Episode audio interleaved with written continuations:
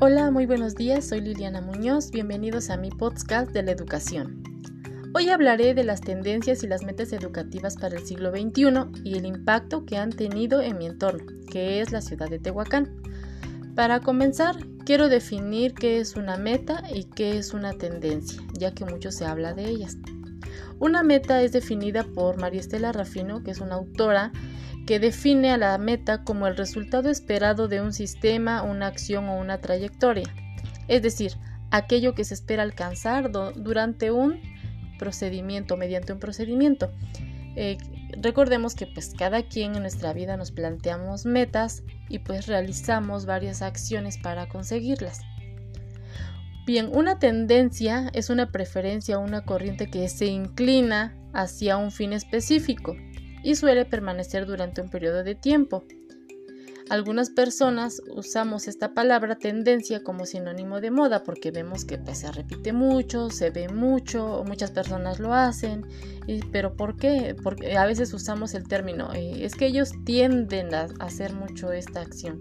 Entonces, son esas acciones que se inclinan hacia algo. Puedo decir entonces que una tendencia eh, son acciones o ideas que se inclinan hacia el logro de una meta. En este caso estamos hablando de tendencias educativas, entonces hablo de que son ideas que se proyectan o se ven o se inclinan hacia el ámbito educativo. Bueno, después de haber definido ambos, conceptos, quisiera compartirles cómo es que las tendencias y las metas educativas están impactando en mi entorno.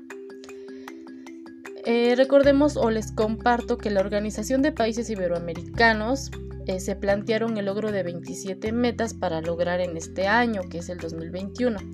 La pregunta es, ¿se han logrado en nuestro contexto esas metas? Bien, vamos a hacer un análisis o este, les comparto alguna investigación que he realizado. Como sabemos, nuestra población ha ido en aumento en todos los contextos y Tehuacán pues no ha sido la excepción. Desde el año 2010 ha incrementado hasta hoy en un 19%, esto según datos estadísticos. Comento este dato eh, porque el aumento de la población es un factor que influye en el logro de las metas, pues a mayor demanda de alumnos es menor la calidad de la educación, ya que las escuelas no cuentan con los recursos suficientes, esto hablo de profesores, de la infraestructura, pues en cada aula, en las escuelas públicas, por lo menos acá en Tehuacán, tiene un promedio de entre 35 a 45 alumnos atendidos por un solo docente. Esto dificulta una atención adecuada hacia los alumnos. Sin embargo, no todo es negativo. A pesar de los obstáculos que hay, las tendencias y las metas sí están impactando en nuestro entorno. No podemos decir que todo sea negativo. Me di la tarea de encuestar a una pequeña muestra de docentes que laboran en escuelas públicas de la ciudad y los resultados muestran que por lo menos un 80% de escuelas o maestros conocen y están trabajando para el logro de las metas 2021. Son tomadas en cuenta para trabajar y planear en los consejos técnicos y bueno, se enfocan al logro de estas metas. Los resultados son alentadores, ya que nos muestran que se, se están haciendo o se están realizando proyectos, acciones encaminados hacia el logro de metas, es decir, se muestran tendencias como el trabajo colaborativo, el uso, el incremento de uso de las tecnologías, el trabajo sobre la inclusión y eso nos está encaminando al logro de las metas.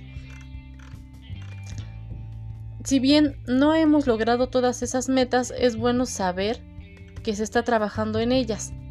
Es evidente que no se han logrado en su totalidad, pues estamos en el año en que se deberían culminar y pues reconozcamos que aún nos falta.